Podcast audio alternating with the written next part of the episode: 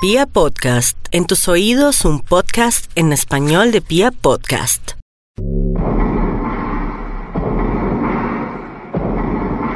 ¿Qué somos?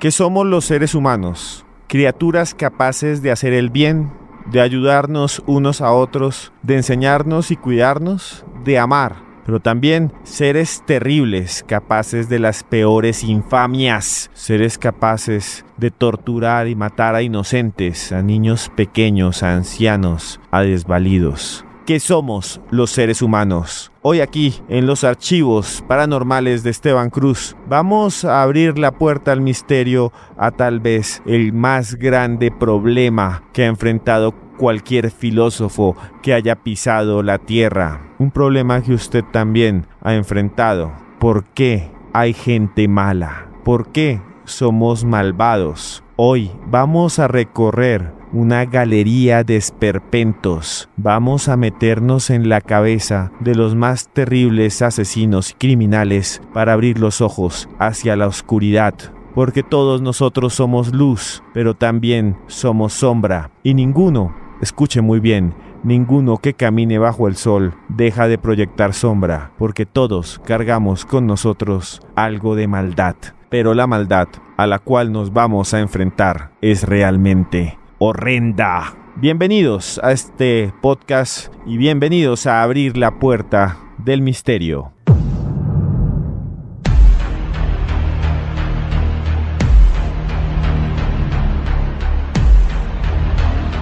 17 de septiembre del año 2009. Hermelinda Hernández era una mujer tranquila, aparentemente. Llegó a su casa justo cuando estaba amaneciendo, cuando el sol apenas se intuía y el cielo se pintaba de azul, con un azul reproche que le decía que debería dejar de beber. Trabajaba muy duro, era una persona que apenas podía sostener a su pequeña familia, que estaba constituida por su hija, pues era madre soltera. Hermelinda Hernández caminaba por las calles de uno de los lugares más pobres de México, del estado de Morelos, la calle de la Plaza del Sol. Allí el polvo se levantaba y a veces uno que otro perro le ladraba, los gatos volvían a la casa y en el fondo había una casucha, una casa de estas hechas apenas con láminas y papel y también con trozos de madera. La mujer abrió la puerta que estaba apuntalada con un viejo candado.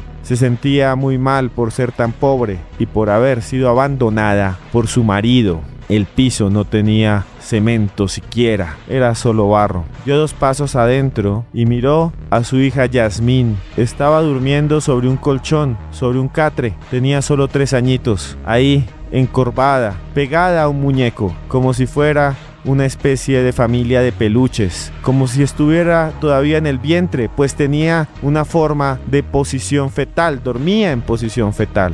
Eso no le importó a Armelinda, se acercó lentamente, tomó un palo y le agarró a golpes. La niña gritaba y trataba de defenderse, pero ella siguió disparándole golpes, palazos al cuerpo. La niña se tapó la cara con las dos manos y aún así Hermelinda seguía y seguía. De pronto, cansada ya de golpear a su hija, Hermelinda lanzó hacia un lado el palo con el que la atacaba. La niña pensó que ya había acabado ese ataque, sin embargo Hermelinda se le fue encima y lentamente le rompió la ropa. La dejó completamente desnuda. Su pequeño cuerpo sentía frío, el frío de la madrugada. Luego la llevó hasta un potrero que quedaba al lado de la casa. La arrastró. Imagínese usted, una niña pequeña desnuda de tres años, que la van arrastrando de la cabeza, le van jalando el pelo. La niña grita pero nadie le hace caso y la lleva afuera, a un potrero lleno de matas y basura. Pero en el medio del potrero hay algo, algo que siempre había visto Hermelinda, un hormiguero gigantesco. Allí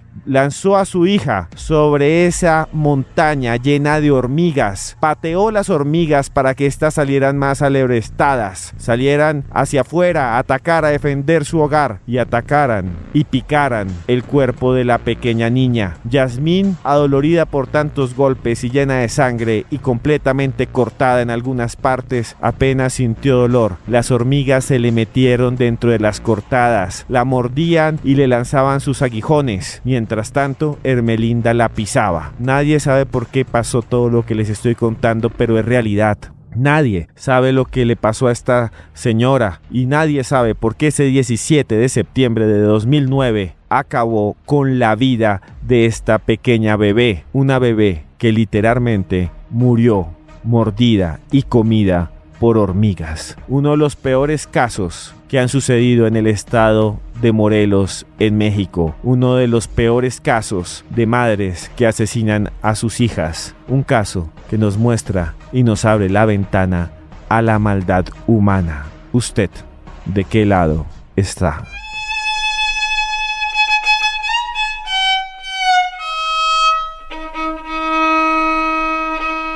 Si a usted le pareció terrible lo que pasó en México, en Morelos, con esta niña devorada por las hormigas, les voy a contar una historia que nos muestra una perversidad aún mayor. Usted que me escucha en este podcast. Y es realmente más perverso porque hay más víctimas y porque esta vez no fue un arrebato, una locura. Uno podría pensar que Hermelinda se enloqueció o que estaba drogada o alguien dirá que estuvo poseída, no sé. Pero el caso que les voy a contar es realmente terrible. Y para eso vamos a viajar con la mente a otro lugar del mundo, a Budapest. Budapest es la capital de Hungría. Ahí al lado de Budapest hay una ciudad que se llama Nagreb. Y Nagreb es conocida hoy en día todavía como el pueblo de las asesinas. Y usted me dirá, ¿por qué? Para eso tenemos que buscar entre la historia e ir a uno de los episodios más sombríos que hayan sucedido en nuestro planeta a comienzos del siglo XX. Allí, en ese pueblo, rodeado de montañas cuyas cúspides están llenas de nieve. Imagínese usted como en uno de estos pueblos de las películas europeas, llenas de flores, casas triangulares, perros San Bernardo. También imagínese usted a las personas de esta ciudad ataviadas y vestidas como en las películas medievales, porque todavía usan esos trajes y toman cerveza. Estamos nada más y nada menos que en el centro de Europa, en el centro de Hungría. A comienzos de 1911 algo empezó a suceder.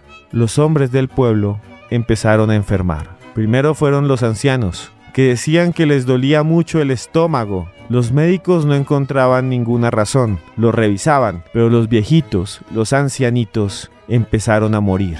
Tenían los ojos rojos y la lengua amarilla. También a veces, en algunos momentos, tenían los ojos morados, como si hubiesen trasnochado mucho, como si nunca hubieran dormido, como si los hubieran golpeado y cogido a puños, o como si les hubieran estampado una puerta en la cara. Sin embargo, a estos viejitos nunca les hicieron nada. Lo único que hicieron ellos fue vivir tranquilos en ese pueblo, uno a uno. Empezaron a morir, uno a uno, a fallecer, con dolores terribles, como si adentro de ellos vivieran ratas que se los comieran lentamente. Nadie entendía ese dolor, pero luego empezaron a morir no solo los ancianos, sino los hombres, hombres jóvenes, hombres de 40 años, hombres de 30 años, hombres de 20 años. Todos fallecían sin causa alguna, los ojos otra vez rojos, reventados, llenos de sangre, la lengua amarilla, como si fuera una paleta de piña, una paleta de mango, y las manos y las uñas moradas.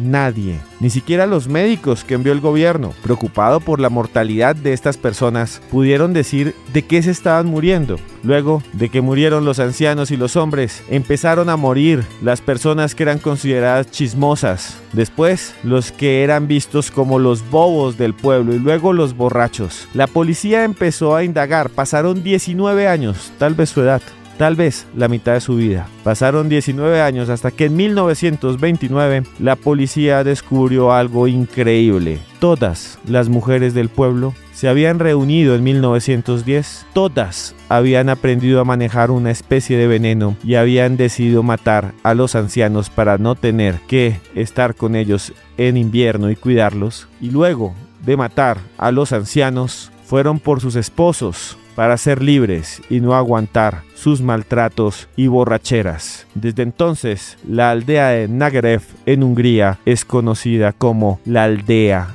del crimen. Más de 300 hombres asesinados, más de 300 personas envenenadas por las mujeres del pueblo, que no dejaron que se quedara allí ningún forastero y tampoco ninguna persona turista durante años por miedo a que las descubriesen. Los pueblos malditos existen, o por lo menos existieron, sobre esta tierra, pueblos donde mataban a todos los que no estaban de acuerdo con un grupo de personas. Y es una historia muy triste porque los que no terminaron muertos en aquella población terminaron en la cárcel. Cerramos por ahora la puerta del misterio. Mi nombre es Esteban Cruz Niño. Pueden buscarme en Instagram o en Twitter como Cruz Escribiente y nos vemos pronto aquí en otro podcast para Pia Podcast.